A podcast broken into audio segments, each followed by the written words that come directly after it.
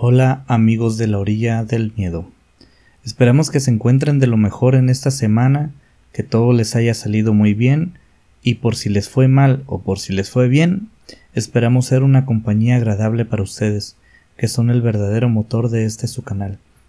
Tomen asiento con nosotros a escuchar los sonidos de La orilla del miedo.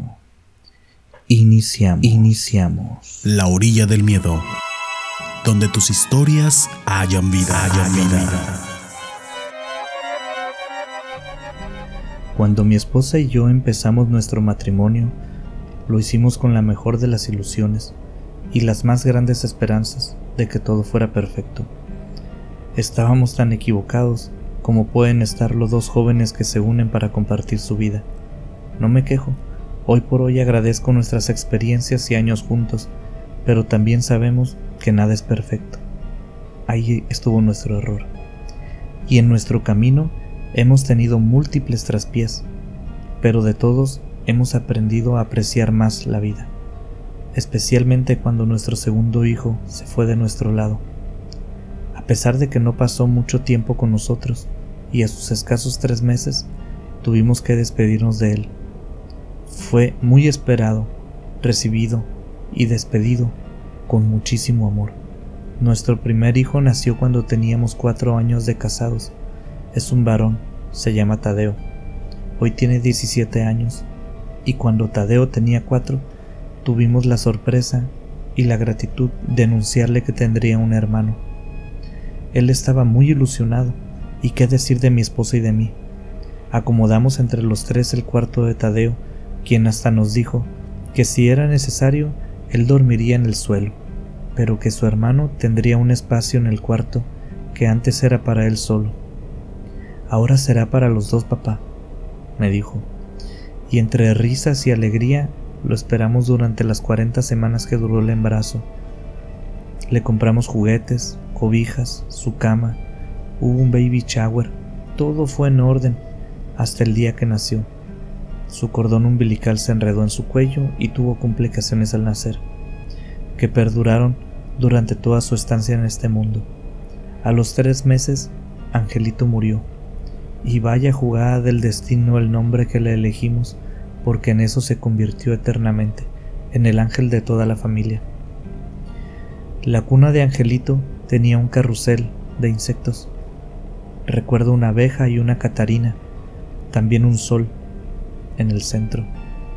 Y en las noches, cuando mi esposa y yo lo íbamos a acostar, lo encendíamos. Tenía una música muy relajante y a Tadeo también le gustaba escuchar en las noches aquella música. Tenía también dos peluches dentro de aquella cuna. Angelito aún no estaba en edad de agarrarles cariño, pero ahí estaban y esos peluches lo acompañaban a dormir.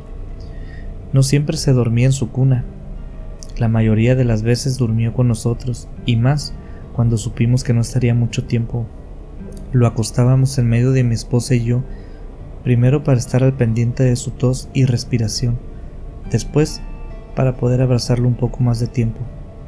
Aún recuerdo que nos teníamos que poner casi en posición de firmes, porque a pesar que nuestra cama es matrimonial, no hay mucho espacio. Además que, aunque no es importante para la historia, pues les cuento que estoy algo pasado de peso. Aprendí a dormir con una mano sobre Angelito y otra sobre mi esposa, y con una pierna medía la distancia restante que había antes de caer de la cama, y yo era feliz aún con esta situación. Las últimas dos semanas, nuestro hijo nos dijo que él también quería dormir con su hermano, pero cuatro personas ya eran muchas para nuestra cama, así que empezamos a llevar a Angelito a su cuna los únicos que dormían eran ellos, porque mi esposa y yo nos levantábamos todas las noches y a todas horas a verlos. Les encendíamos el carrusel y los dejábamos dormir. Una vez nos tocó ver a nuestro hijo Tadeo acostado en el piso y con una mano en la cuna de su hermano. Hubo muy poco tiempo, pero muchísimos recuerdos muy hermosos, y estos aún se siguen acumulando. De allí el motivo de este mensaje para ustedes y para sus escuchas. Les comento que después que Angelito parte hacia otro mundo, la tristeza infestó la casa. Sí íbamos y veníamos como normalmente, pero en definitiva no era lo mismo, Inclusive mi hijo se veía raro, distante y triste. Nos preguntaba mucho sobre Ángel, que si dónde estaba, que si por qué no podía regresar, y yo y mi esposa evitábamos el tema. Pero al igual que una herida cierra o un árbol crece, el tiempo hizo lo suyo y poco a poco nos fuimos calmando. No diré que nos olvidamos de él, o que ya no duele, pero nos acostumbramos a vivir con esta ausencia. Una noche me levanté al baño y pude escuchar el carrusel de Ángel. Se me puso la piel chinita. Ese carrusel estaba guardado en una caja. Ya no estaba ni instalado. Hasta la cuna habíamos quitado. Pero yo lo estaba escuchando mientras me dirigía al baño. Seguí el sonido hasta el cuarto de mi hijo. Me llené de sentimiento cuando vi la caja abierta en una esquina y escuché cómo el sonido del carrusel salía de aquella esquina y de aquella caja. Volví a mi cuarto y desperté a mi esposa para platicarle lo que estaba sucediendo. Abrió sus ojos muy grande y me dijo, con eso no se juega, eso no se toca. Sus ojos se llenaron de lágrimas, pero la tomé de la mano y juntos nos paramos en la puerta de aquel cuarto a ver a mi hijo dormido, escuchando el carrusel. Al día siguiente le preguntamos a nuestro niño quién le había enseñado a encenderlo pero él dijo que él no lo había aprendido. La mirada entre mi esposa y yo fue inmediata, y sin necesidad de decirnos nada, pensamos que no quería decirnos la verdad por miedo. Le aseguramos que no lo íbamos a regañar, pero él se mantuvo firme. En las noches, especialmente cuando hacía mucho frío y era muy tarde, mi esposa y yo, los dos, llegamos a sentir la presencia de Ángel entre nosotros en nuestra cama y no me refiero a románticamente, recordamos sentir cómo el colchón se hundía un poquitito, como si pusieras un pequeño peso sobre él, en medio de nosotros. Nos volteamos a ver y nos decíamos, ya le dio sueño, ya se vino a acostar. De hecho, hasta el calorcito de su cuerpo sentíamos. Nos abrazamos y lloramos muchas veces, de felicidad, porque pensamos que Ángel no se quería ir, que seguía entre nosotros, que donde quiera que haya ido, estaba de vuelta con nosotros. Todas estas ideas y situaciones empezaron a tomar forma y solidez.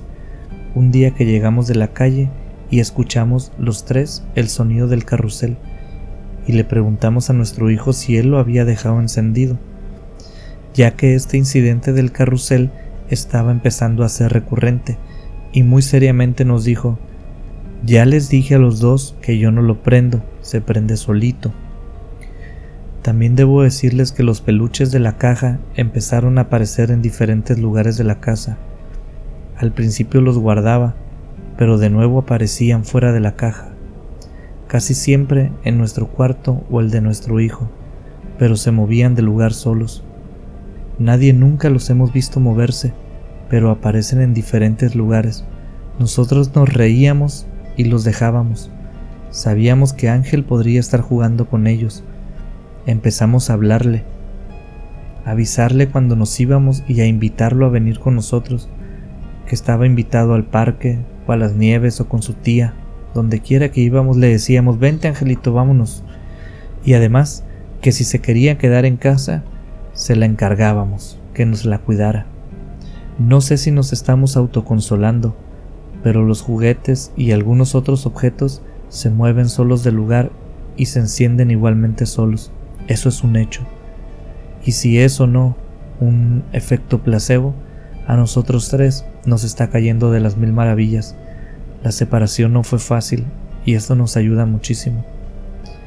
Es reconfortante saber que Ángel aún está con nosotros y como conté al inicio, las enseñanzas que te deja la vida y el tiempo son muy importantes.